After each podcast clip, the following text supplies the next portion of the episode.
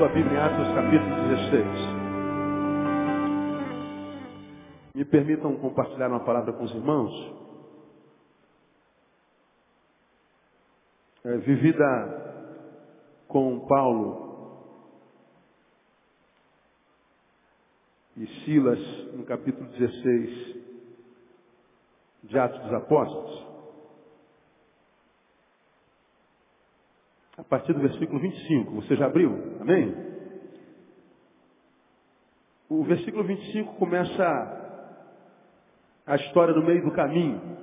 Mas antes da gente ler a história no meio do caminho, só explicar por que eles foram presos. Paulo e Silas chegaram numa cidade e se encontraram de cara nessa cidade com uma jovem que tinha um espírito adivinhador e que adivinhava. E ela era tida como uma menina divina, porque tudo que ela dizia que ia acontecer, acontecia. Então muitos achavam até que ela era uma profeta.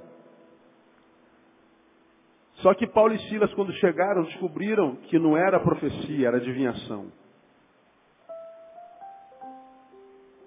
99,9%, 99,9% dos crentes se você perguntar qual a diferença entre adivinhação e profecia, eles não saberão responder. E alguns, ou a maioria deles, quando responde, diz assim, ah, o profeta quando fala acontece. Bom, aqui é a mesma coisa.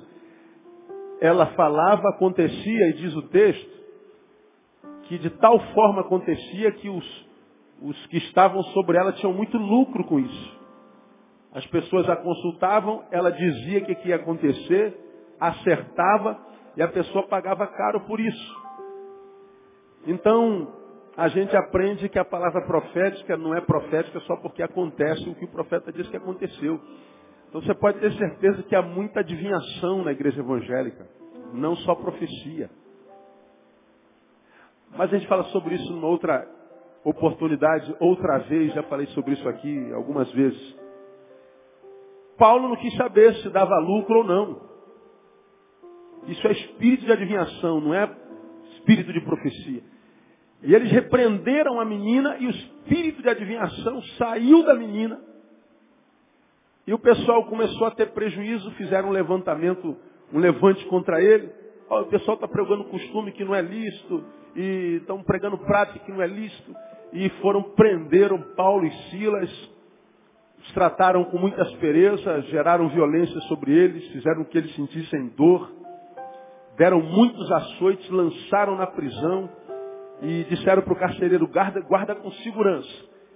E eles foram jogados na prisão interior, no calabouço, não ficaram no, no, no pátio como qualquer outro, mas foram lançados nas prisões interiores e amarraram seus pés no tronco. Então eles estavam num calabouço que geralmente é, é, é úmido, putrefato, sem banheiro, sem luz. E além de estarem no calabouço, estavam presos ao tronco, eles não podiam ir e vir, nem que fosse numa celinha pequena. Bom, viviam um momento de adversidade grande, inesperada, porque ah, se fôssemos na, na lógica do reino, é o seguinte, Senhor, nós estamos fazendo a tua vontade, nós estamos libertando os cativos, é ordenança tua que façamos isso, estamos pregando a liberdade aos presos, nós estamos fazendo a tua obra e nós nos encontramos com um espírito que oprimia uma menina, quase que se passando por Espírito Santo, e porque nós fizemos a tua obra, onde é que nós viemos parar? Num calabouço. Estamos no meio de fezes, de água podre. Fizemos a tua vontade e a ideia que nós tínhamos é que ser obediente ao Senhor traz benefício, não prejuízo, jamais. Não há legalidade em nós para passarmos por essa diversidade, porque grande parte de nós achamos que todo sofrimento tem uma explicação. A gente acha que pecou, está em pecado. E se não está sofrendo, se sofre, está em pecado. E se não está sofrendo, não está em pecado. Aí a gente cria as castas na igreja irmãozinho que está passando por adversidade, a gente julga pior do que a gente, porque a gente está bem financeiramente, estamos de carro novo, Então nós somos melhores do que ele. Conversa fiada. Paulo e Silas estão lá exatamente porque eram crentes. Daniel foi lançado na cova exatamente porque orava. Foram lançados na, na fornalha exatamente porque eram fiéis. Então não tinha pecado nenhum. Jó perdeu dez filhos, perdeu todos os bens, a construção de uma vida inteira, exatamente porque era justo. Então parece que a nossa teologia está bem longe da palavra de Deus, em grande distância. Bom, eles foram jogados no calabouço e tinham toda a razão para questionar Deus. Viviam uma adversidade que lhes dava razão para questionar a bondade do Senhor. Viviam uma adversidade que lhes dava razão para questionar a fidelidade de Deus. Viviam uma adversidade que lhes dava razão para questionar a palavra de Deus. Mas, veja o versículo 25. Pela meia-noite, lá no calabouço, Paulo e Silas oravam e, leiam comigo, cantavam hino a Deus, enquanto os presos os escutavam. De repente houve um tão grande terremoto que foram abalados os alicerces do cárcere. E logo se abriram todas as portas e foram soltos os grilhões de todos. Ora, o carcereiro, tendo acordado e vendo abertas as portas da prisão, tirou a espada e ia suicidar-se, supondo que os presos tivessem fugido. Mas Paulo bradou em alta voz, dizendo, não te faças nenhum mal, porque todos aqui estamos. Tendo ele pedido luz, saltou dentro, todo trêmulo, se prostrou ante Paulo e Silas, e tirando-os para fora, disse, Senhores, que me é necessário fazer para me salvar? Responderam-lhe, responderam eles, crê no Senhor Jesus Cristo, e serás salvo, tu e a tua casa. Então lhe pregaram a palavra de Deus e a todos que estavam em sua casa. Tomando-os ele consigo naquela mesma hora da noite, lavou-lhes as feridas e logo foi batizado e ele e todos os seus. Então os fez subir para sua casa e pôs-lhes a mesa e alegrou-se muito com toda a sua casa por ter crido em Deus. Amém, amado? Então, ah, deixa aberto aí, nem todo sofrimento é produto de pecado, como nem toda porta aberta é para a gente sair. Não é interessante? Eles cantavam hino a Deus e oravam na adversidade. O que, que aconteceu? Houve um terremoto, quebrou tudo. Rebentou todos os grilhões. Se fosse eu, eu ia entender que era um milagre. Opa! Glória a Deus. Deus agiu. E a gente viu que o louvor quebra o grilhão. É a mensagem que se prega por aí e, e, e tal milagre aconteceu. A porta abriu, então tem que vazar. Bom, a porta abriu, o milagre aconteceu e eles continuaram na cadeia.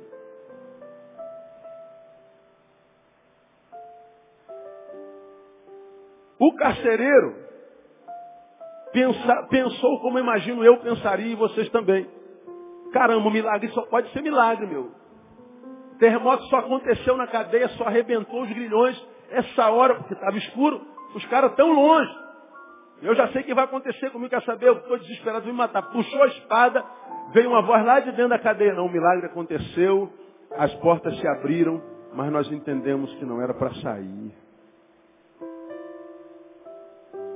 O milagre que aconteceu, nós entendemos, não foi o da libertação, foi o do discernimento. Eu já não precisava pregar mais nada, eu já fechava a conta, vamos embora para casa, porque é, é o milagre do discernimento. Com isso a gente aprende algumas coisas, isso aqui é só introdução.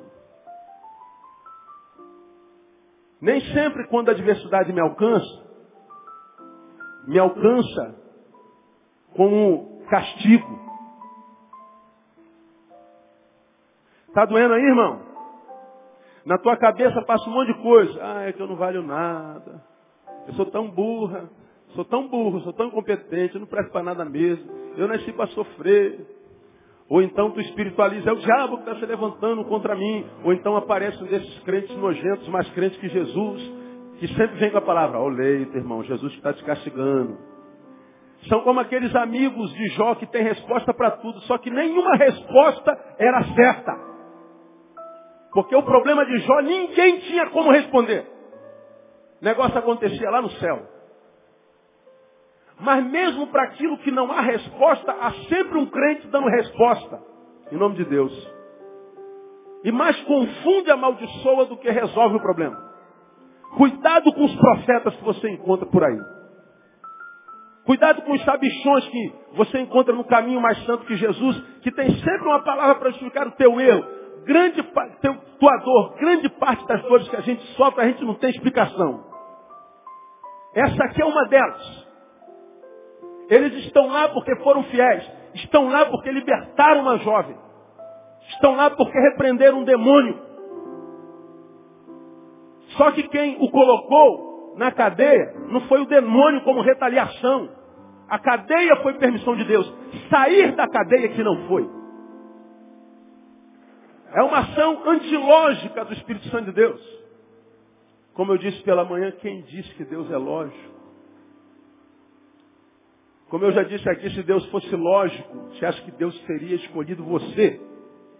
Pensa bem. Se Deus fosse lógico, ia salvar você. Deus fosse lógico, ia mandar um raio na tua cabeça. Puf! Você não vale nada. Ou eu estou falando alguma besteira? Fala assim para o irmão que está do seu lado. Você não vale nada. Se ele achar ruim é porque não vale mesmo.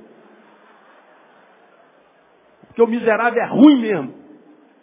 Além de não valer nada, é cego, não se enxerga.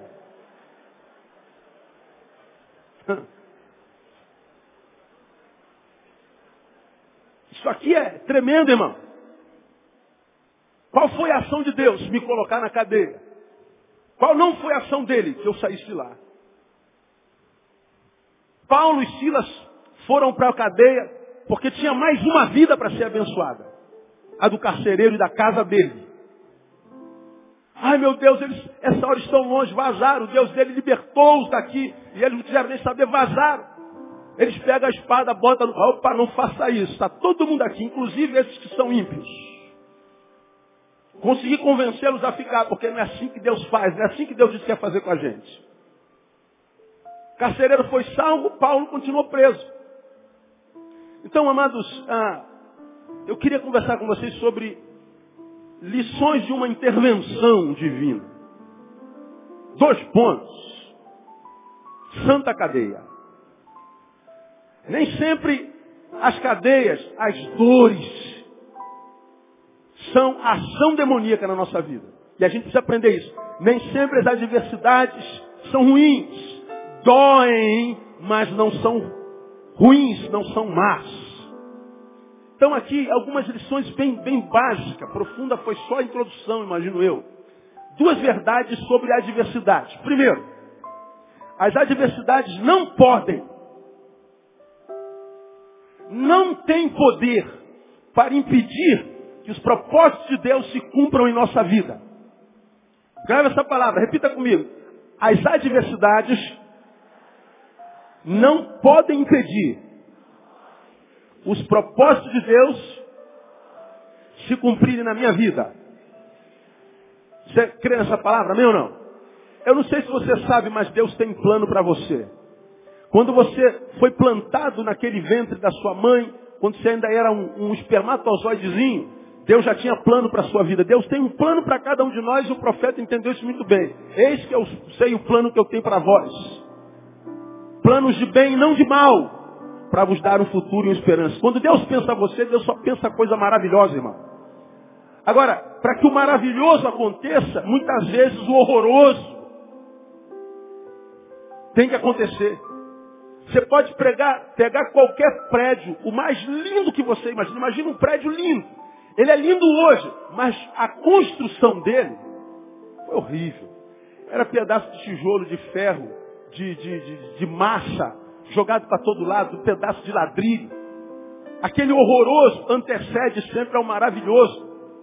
Por que, que muitos de nós não chegam ao estado de maravilha? Por que, que nós, muitos de nós, não chega ao estado de vivência com excelência? Porque a gente não consegue aprender a viver nesse estado de horror, horroribilidade. Horroribilidade. Eu não sei nem se existe.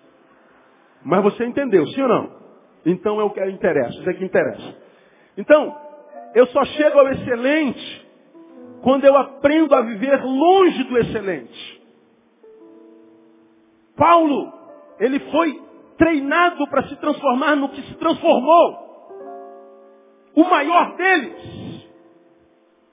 Paulo antes era um homem horroroso, infeliz, usado pelo diabo, que perseguia a igreja de Jesus.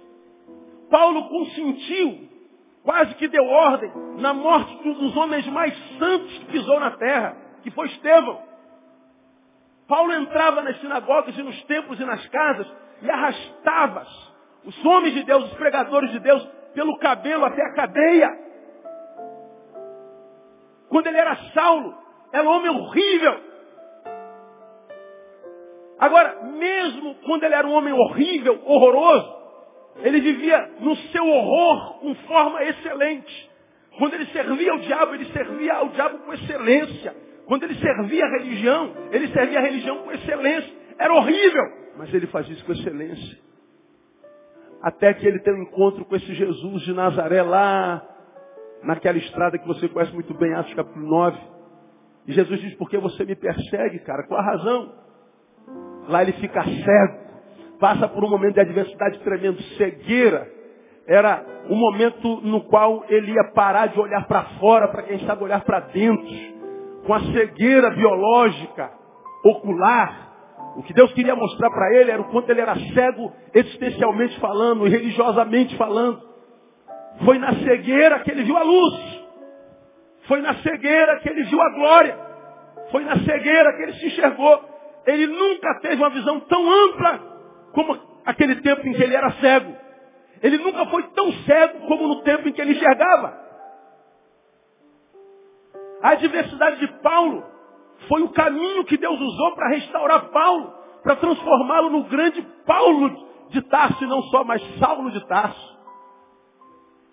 Muitos de nós, amados, somos pessoas como qualquer outras, para quem Deus tem sonho, para quem Deus tem projeto, para quem Deus tem plano, mas Pessoas nas quais o plano, o projeto, o sonho de Deus não se cumpre, porque a gente não aprendeu a lidar com as nossas adversidades. Esse texto ensina que Paulo e Silas, eles estavam lá numa adversidade tremenda. Mas a adversidade não foi capaz de impedir o propósito de Deus.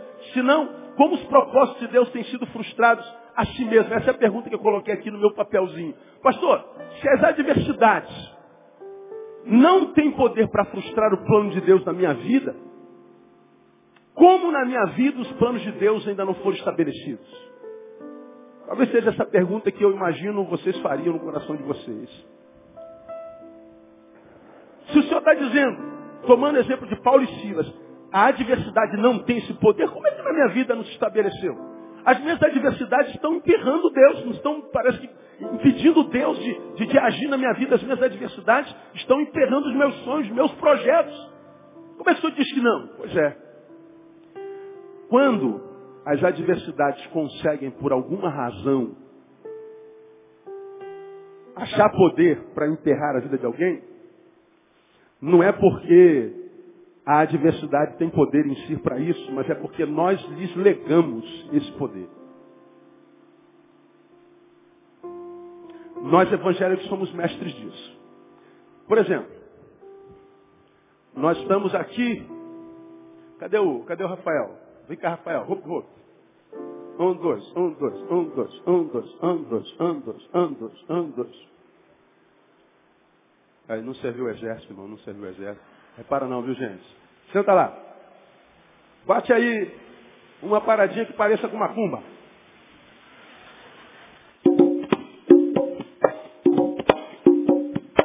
Bate lá, meu.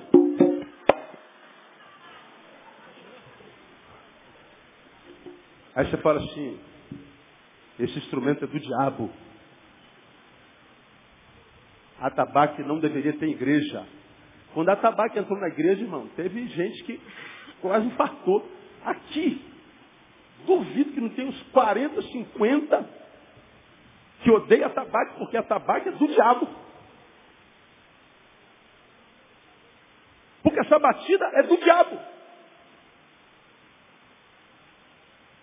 Bateria quando eu estou na igreja é do diabo. Pastor sem terno é do diabo também. E é do diabo, é do diabo, é do diabo. A gente ouve isso direto na igreja. Agora, bate aí. A mesma coisa, vai batendo.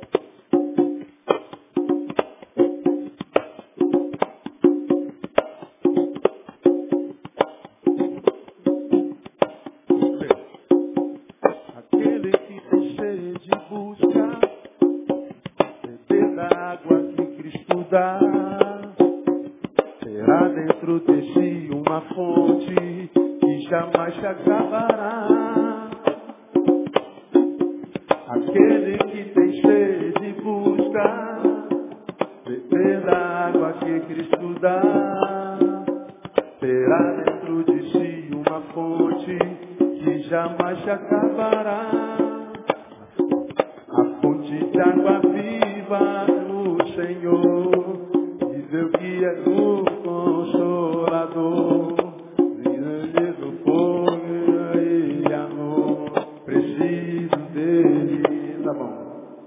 Ademar de Campos. Pode aplaudir o Senhor aí, irmão. É isso. Rafael, obrigado. Ah, é do diabo. É do diabo. Pois é. Aonde está escrito que é do diabo? O diabo é criador do quê? O que, que ele fez?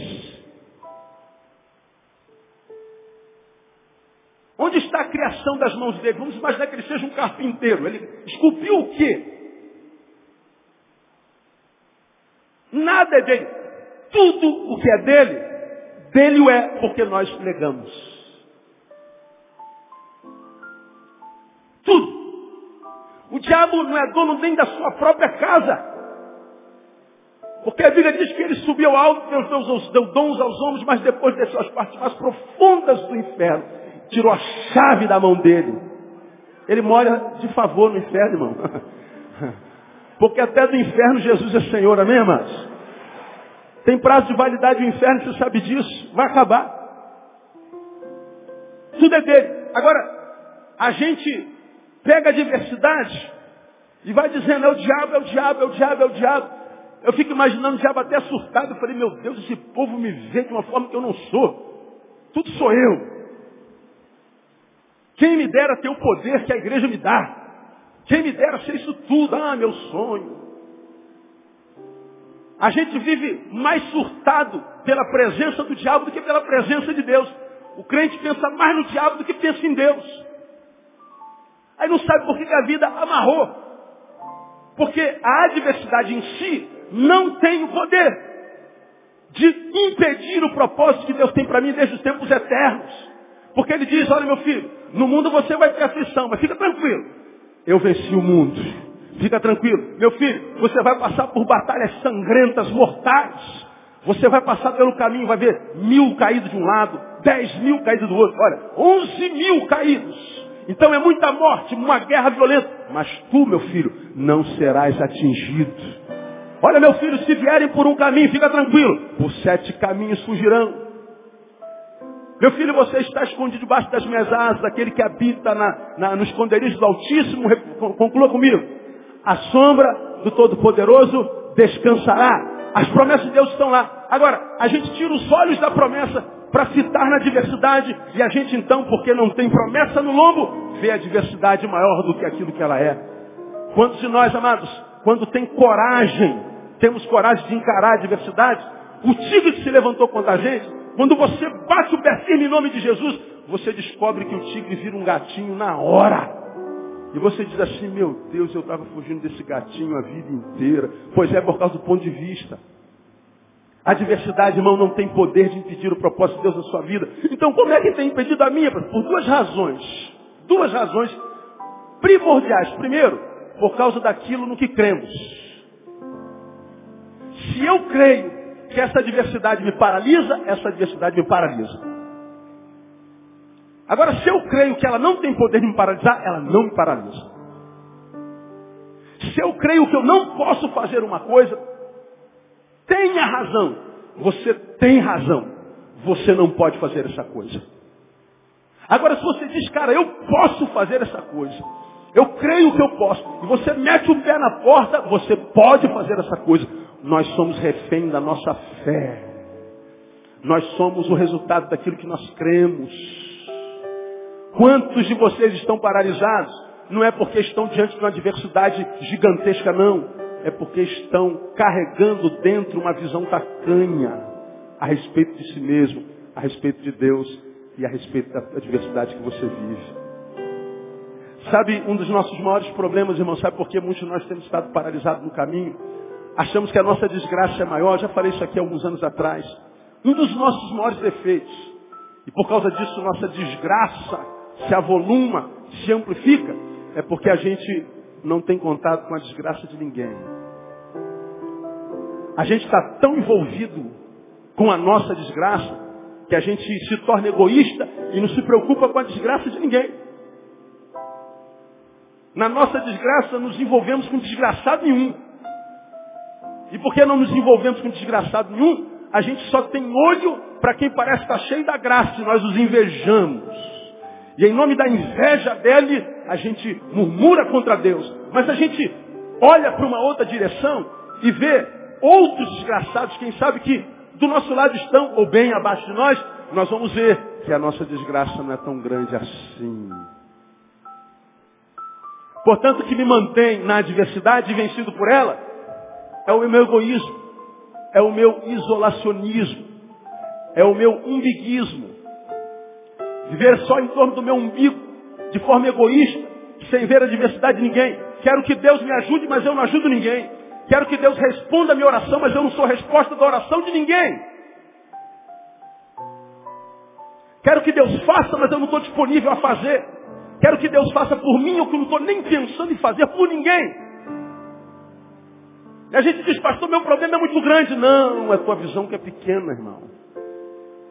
Porque por maior que seja o Golias que você esteja enfrentando, uma pequena pedra pode derrubá-lo se a funda que o atira estiver na mão de um adorador no nome de Jesus. Diga assim para o irmão que está do seu lado, você tem uma pedrinha que pode derrubar qualquer gigante no nome de Jesus.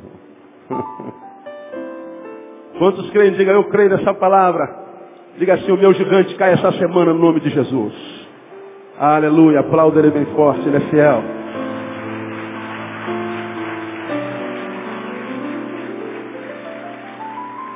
As adversidades nos vencem por causa daquilo que nós cremos e segundo, por causa daquilo que nos dizem. Como a palavra do outro nos influencia. É impressionante, cara. É, é impressionante como é que o outro tem esse poder sobre a gente. E, e tem sempre um estragador, de, um ladrão de unção, um carregador de balde de água fria. Tem sempre alguém para acabar com a gente. A gente já está quebrado, tem sempre um miserável que vem para piorar. Não há nada ruim que não possa ficar pior. E, e tem sempre alguém para nos derrubar. Você já está quebrado como Jó, Perdeu dez filhos, todos os bens. Aí aparecem os irmãos, o Pai do Senhor, irmão. O irmão Jó, vamos lhe fazer uma visita em nome de Jesus, amém? E quando a gente faz visita, a gente se sente santo. Nossa, como a gente, como mexe com o nosso ego. Como quem diz assim, tá vendo, Neil, como é que você é um crente bom? Você saiu lá de Santa Cruz da Serra para visitar esse irmão aqui no Leblon. Só um crente como você, Neil. Vai lá, Neil, bota a mão na cabeça dele e se tudo der certo, amanhã ele está liberto desse negócio. Isso é pecado. Aí tu vai lá e ora, Deus, eu creio na tua palavra, aleluia. Tu chega até a arrepiar, né, meu? Eita, oração, estou arrepiado, gostei, Senhor. Vamos lá. Eu repreendo, assim. isso dá uma sensação de que a gente é santo, cara. Aí depois que tu ora, fala assim, meu irmão, uma palavra de Deus para o irmão. Quando o cara fala assim, eu tenho uma palavra de Deus para o irmão, é que eu chego a gelar. Oh, meu Deus, como é que Deus fala com essa gente? E, e, e, às vezes não fala porcaria nenhuma. O Senhor me disse que é isso, isso, isso, isso. Pode ser, pode não ser.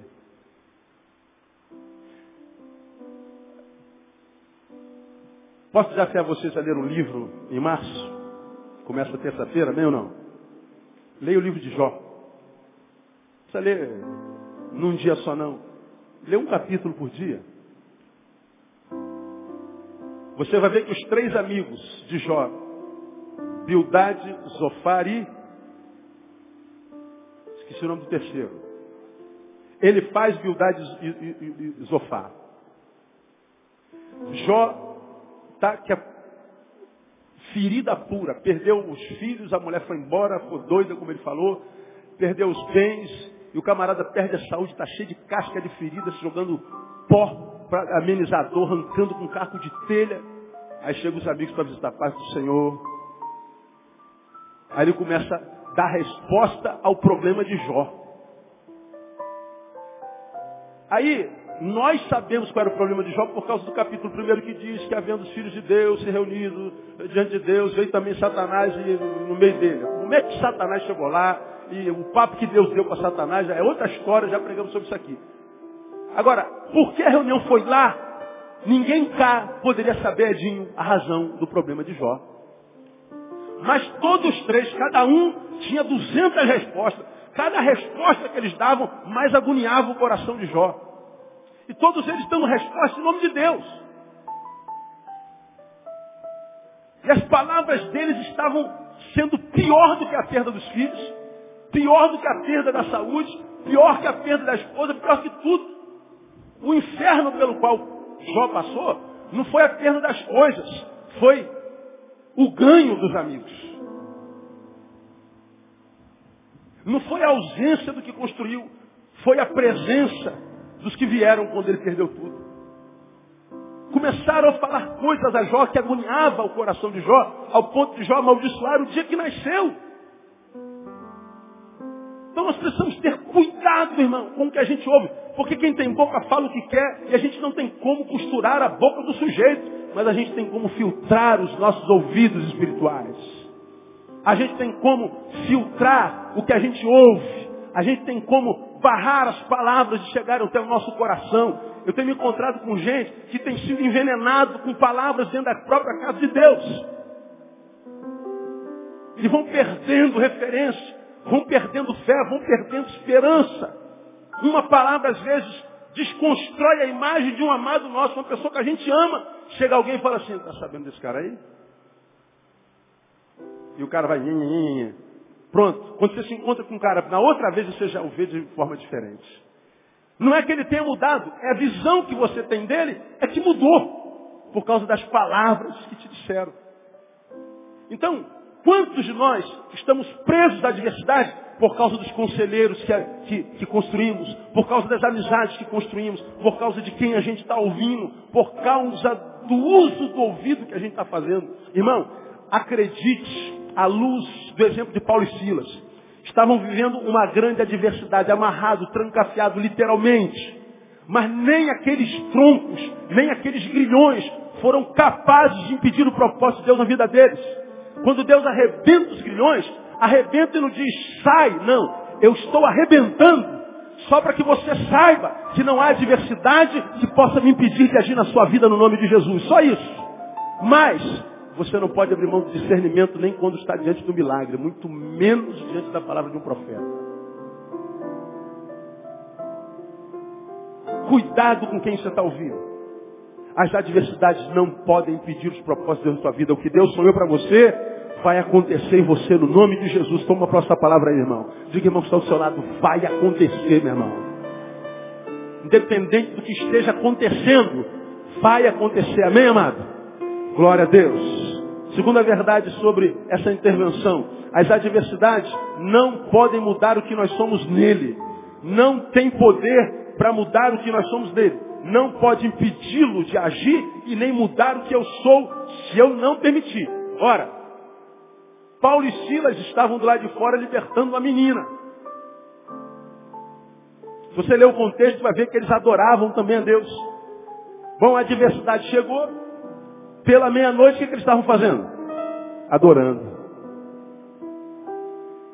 Bom, nós somos adoradores por essência. As circunstâncias não podem mudar isso. Pois é. Mas tem mudado, pastor. Por causa do que cremos, por causa do que ouvimos. Aqui sentado, tem gente que já foi usado por Deus.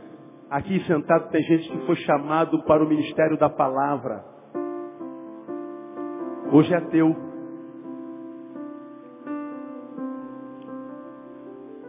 Agora, vamos lá. fazer uma análise do nosso Deus, desse pouquinho que a gente conhece de Deus. Suponha que Deus me chamou menino para o ministério da palavra, me deu o dom. Mas num caminho, por causa do que eu criei, por causa de quem eu vi, perdi a fé, virei um ateu. Pergunto. Deus retirou o chamado? O que, que você acha? Sim ou não? Não. O chamado continua. O dom e a vocação de Deus são irrevogáveis. Deus chamou você, está chamado, irmão, acabou. Se finir. Deus não volta atrás, sua palavra não volta mais atrás.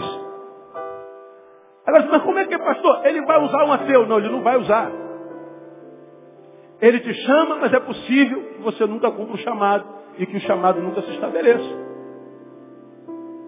Ele te vocacionou e você pode enterrar sua vocação e não usar nunca. Lamentável. Vai chegar no juízo, meu filho, onde está a moeda que eu te dei? Ah, senhor, eu enterrei. Porque eu tive medo, porque eu perdi fé, eu ouvi gente errada. E eu estou te devolvendo isso aqui. Pois é, servo mau e fiel. É assim que acontece. Agora, o que você é hoje, ou não é, hoje, não é ou é em função da tua fé de quem você ouve. Agora, você que está aqui que não crê mais, não crê mais é um problema seu. Mas o que Deus fez em você lá atrás continua de pé. É histórico. É registro eterno. E o que Deus está falando hoje para algum de vocês é o seguinte, olha meu filho. Lamentavelmente você se transformou nisso que se transformou. Ou infelizmente não se transformou naquilo que eu sonho para você. Mas a despeito do que você seja ou deixe de ser, os meus dons continuam em você. E eu continuo tendo esperança em você no nome de Jesus. Então me ajuda assim, ó. Dá uma catucadinha no irmão que está do seu lado e fala assim, ó, Deus não desistiu de você não, cara. Diga para ele. Pode falar que eu sei que você está falando para alguém muito importante aqui hoje. Faça a menor ideia de quem seja, mas alguém Deus trouxe para ouvir esse negócio aqui. Mas pastor, eu não creio mais. Você pensa que não crê. É muito mais difícil não crer do que crer. Nós que temos fé, irmãos, de vez em quando falamos assim, pô, será que é isso mesmo, cara?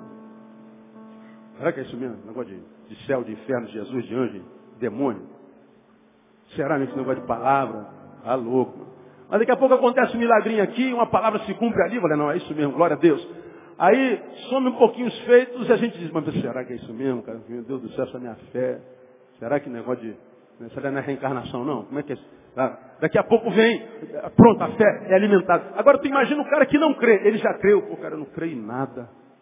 Para mim não existe Deus, inferno, demônio e tal. Mas será que é isso mesmo, cara? E vai que existe. Eu não creio, vou para onde? Onde é que eu vou passar a eternidade? Essa ideia de que eu sou só um pedaço de carne, quando eu fechar os olhos acabou. Será que é assim mesmo, cara? Meu Deus do céu, como é que vai ser esse negócio? Pois é, ele vive mais em Cristo que a gente. Só que qual o espírito que vai quebrantá-lo para admitir isso? Aonde é que vai arrumar humildade para admitir? Aonde? Aonde você vai pegar um astrofísico ateu como o que foi entrevistado agora há pouco pela, pela Márcia Peltier, que diz, eu não creio em nada. Agora o cara pega o cosmo, vê aquela coisa extremamente ordenada, ordeira, funcionando há milhões de anos, aquela bola de fogo lá do lado de fora que não apaga nunca, meu Deus do céu, e aquece todos os planetas, tudo funcionando direitinho, um corpo humano, uma obra-prima. E diz assim, ó, essa coisa hiperinteligente veio do não inteligente. Veio do nada. O não ser criou um ser completamente perfeito. Aí você fala, como é que pode, cara? O não inteligente criar inteligência. Será que não é do nada? Agora, da onde que ele vai tirar humildade para falar assim, pô, cara, tem que existir, brother. Tem que existir. Tem que ter alguma força que para essa água de não subir a terra de não vazar pelo planeta. O planeta é redondo, como é que pode, cara? O que, que segura essa maldita dessa água? Que ela não vaza. Como é que é o um negócio? Como é que é isso, cara? O funcionamento do corpo. Imagina, não crer deve ser um inferno, irmão. E você está aqui não crendo, ou fingindo que não crê, mas Deus está falando assim, olha, não desistir de você. E você que é um incrédulo, ainda vai ser muito usado na mão de Deus, como Paulo foi no nome de Jesus. Essa palavra é para você e você sabe que é para você. As adversidades não podem mudar o que nós somos nele. Nós somos adoradores. E quando a gente, por causa da adversidade, deixa de adorar, a gente está permitindo que essa adversidade, porque da, da nossa incapacidade de crer corretamente, de ouvir gente correta, a gente está sendo engodado, transformado, deformado da qualidade de adorador, como você já me ouviu pregar aqui, para murmurador. Isso é uma deformação horrível. Então, a adversidade não pode impedir o propósito de Deus na minha vida. A adversidade não pode mudar o que eu sou nele. Você é um adorador mais do que vencedor. Todavia, para que isso seja uma realidade, isso requer algumas posturas. Para que minha adversidade não frustre o propósito de Deus em mim. Para que a minha adversidade não me deforme. Para que amanhã eu não tenha saudade do que fui. Eu tenho que ter algumas posturas. E Paulo e Silas nos ensinam aqui. Quais? Primeiro, aprenda a descansar no Senhor.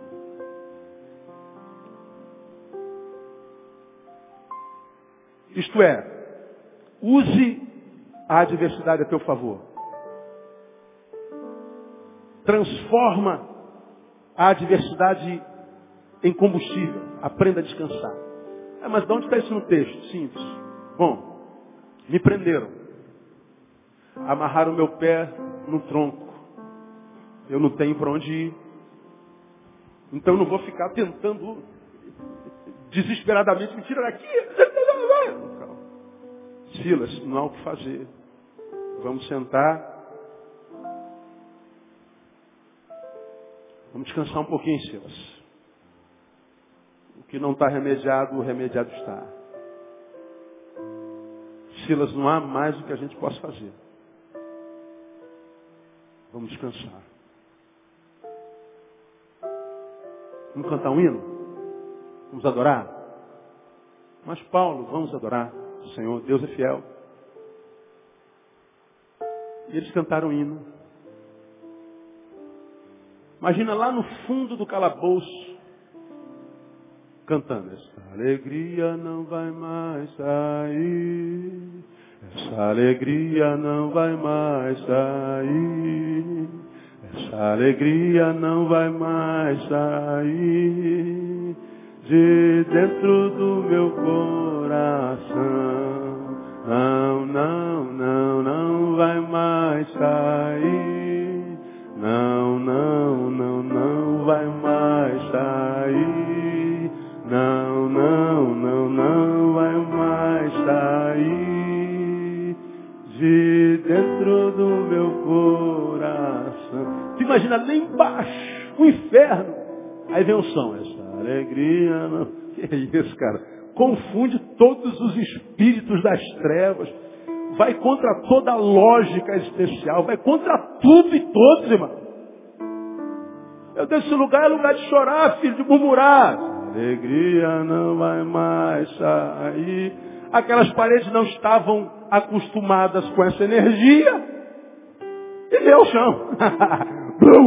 Meu Deus, o que aconteceu aqui? Nada, a alegria do Senhor que é a nossa força e despedaça qualquer grilhão, qualquer cadeia. Aleluia.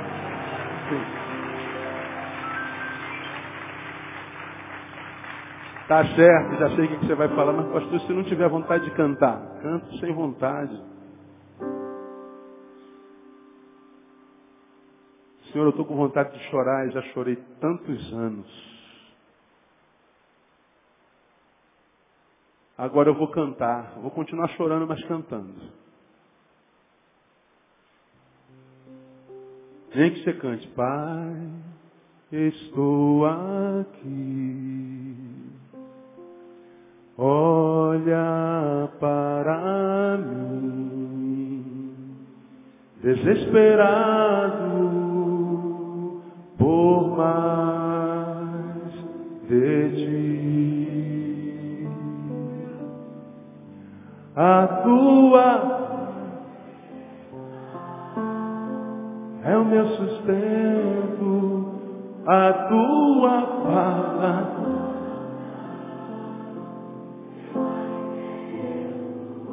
Preciso ouvir, preciso ouvir tua voz dizendo assim. Aí é só fechar o ouvido e ouvir. Vem, filho amado, vem em meus braços descansar. E bem seguro te conduzirei ao meu altar e ali falarei contigo. Tu te envolverei, quero em teus olhos.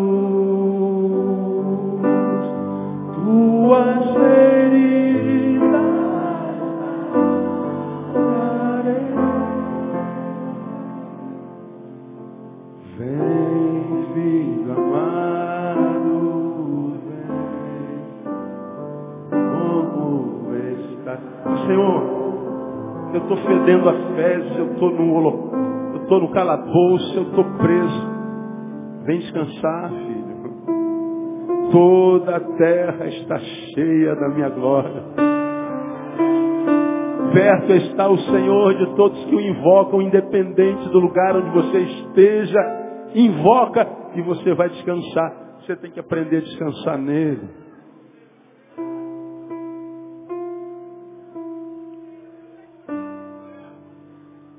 Deus é esse, irmão? Que Deus é esse? Que Deus é esse? Que sabe que você está aí ferrado. Você nunca veio aqui, mas ele já tinha preparado essa palavra para você. Nunca vi você nem mais gordo, nem mais magro, nem mais feio, nem mais bonito. Mas ele sabia que você vinha do jeitinho que você está aí.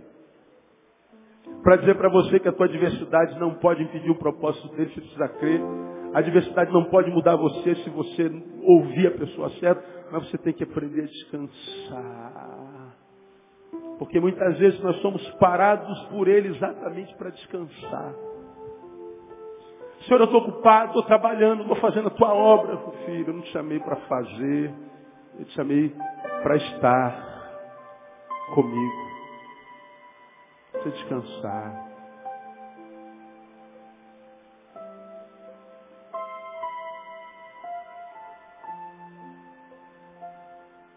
A gente precisa de uma outra postura. Louvar.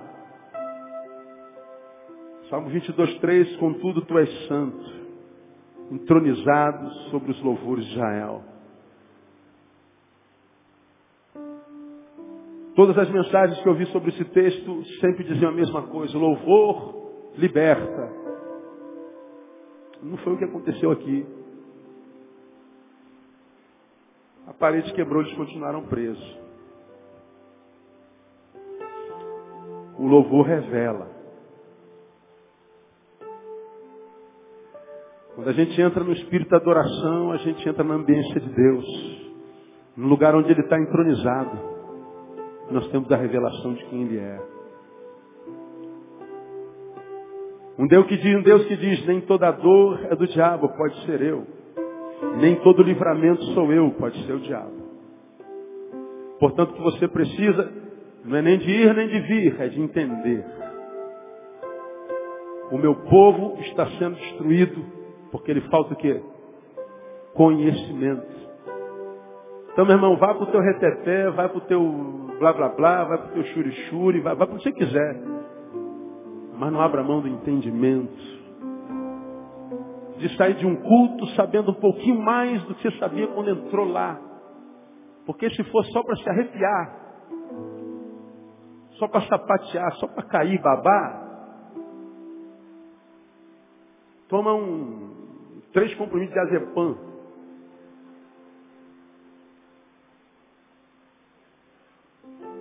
Agora, se for para cair, babar e se levantar sabendo um pouco mais, aí sim, caia, babe, role, voe. Faça se quiser. Agora, não pensa que o que Deus quer para nós é, é sempre litúrgico. O Deus que a gente serve não é o Deus só do culto, não. É o Deus lá do calabouço. Meu Deus, eu preciso ir à igreja para Deus fazer. Eu preciso ir à igreja, eu preciso ir para a campanha. Preciso dar uma oferta grande, eu preciso. Não, filho. Descansa, senta. Adora que ele faz da mesma forma. Você não precisa do ungidão do pastor Neil, nem do super santo do apóstolo fulano, e nem da super profetisa. Você só precisa de discernimento para entender o caminho pelo qual Deus está agindo na sua vida, porque nem sempre o caminho pelo qual Deus age na minha será o caminho que ele agirá na sua. Discernimento.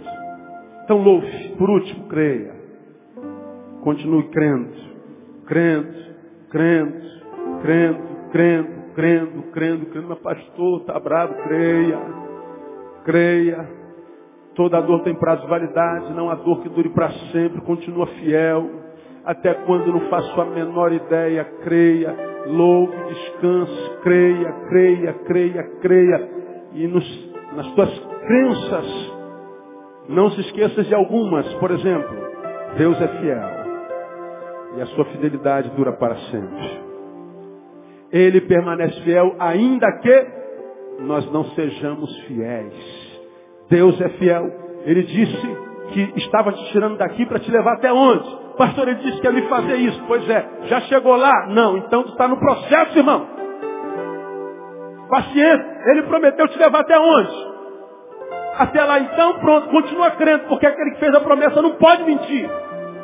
Ele não muda de ideia, não há sombra de variação nele. Já chegou no lugar da promessa, amém ou não? Não. Então continua crendo. Ah, pastor, olha o precipício. Creia, meu irmão. Creia, meu irmão. Que uma palavra que sai da boca do teu Deus pode mudar a história inteira no nome de Jesus. Teu Deus é fiel. Por causa disso, tua dor não será eterna. Creia nisso. E creia também que tua dor e vitória é, são para a glória de Deus. A dor que Paulo e Silas estavam sentindo, vivendo, a dor que Paulo e Silas estavam sofrendo, a adversidade que eles estavam passando, tinha um propósito. Salvar a casa de um carcereiro. Você é pai ou mãe, provavelmente algum dia você já tenha dado uma palmada no seu filho. E a tua palmada gerou dor, foi adversidade para o teu filho naquela hora. Mas aquela palmada tinha um propósito. Aquela palmada era a maior expressão de amor para aquela cronologia. O filho entende na hora? Não. Na hora é só adversidade. Mas você que é pai sabe. Não há dor, irmão, que não tenha propósito. Não há crescimento sem elas. Não há amadurecimento sem elas. Deus nos livre e guarde de viver só celebração, só vitória, vitória, vitória, vitória, vitória. A vida fica sem graça. Perde sentido. Ninguém para para meditar na celebração. Na celebração a gente só dança. Celebração é do corpo. Celebração é do sentimento, são das sensações. Da Reflexão é a dor, é o leite. Reflexão é fornalha, é cova. Reflexão é dureza. Reflexão é no tempo do não. Então transforma a tua adversidade em aliada. Você vai ver, irmão, que quando você que está no meio desse vale chegar do lado de lá, você vai olhar pelo vale pelo qual passou e você vai falar assim, meu Deus, olha o que, que eu inventei você vai descobrir primeiro o tamanho do teu Deus e o tamanho da tua resistência. Quando outro vale aparecer, ih, ô vale, aí que eu vou só te mostrar o outro, hein? Vai encarar? Olha lá de onde eu vim. Olha os calos na minha mão. Vai encarar? Aí ele se de encarar. Pronto, mete o pé na cara dele e passa em vitória no nome de Jesus. E você vence mais um, vem o outro, outro adversário. Deus do céu. Aqui que eu preciso falar de novo a minha história, porque foi assim que Davi conseguiu autorização para encarar o bichão. Ó oh, meu Senhor, eu não sou muito bom negócio de guerra não, mas eu, eu sou pastor de ovelha. Teve uma vez que eu estava lá no campo, cuidando das minhas bichinhas, tirando um carrapatinho, apareceu um leão. o que, que você fez, meu filho? Eu caí dentro dele. Como? Eu rolei com ele na faca. Ah, meu filho, para cima de Moá. É, mas eu não estava sozinho não, era eu e Deus. E eu, mas Deus somos sempre maioria. Acabou. Eu matei o leão. O que? Tu está falando sério? É, pergunta aí nas ruas aí. Aí eu vou dizer mais, outro dia eu estava no mesmo lugar, passando assim, outra avenida, estava catando cerveja, apareceu um urso. Ah, peraí, o que, que você fez? Acabei com o urso também. É mesmo? É, e vou acabar com o gigante também. E qual você vai usar? A mesma. Tu vem contra mim, Golias, com espadas e varapaus, mas eu subo contra ti, no nome do Senhor dos Exércitos. Fum! Fum! Está lá um gigante no chão. Meu irmão, vai em nome do Senhor dos Exércitos. Teu gigante vai cair esta semana no nome de Jesus. Diga, eu recebo essa palavra. Aplauda ele bem forte porque ele é digno.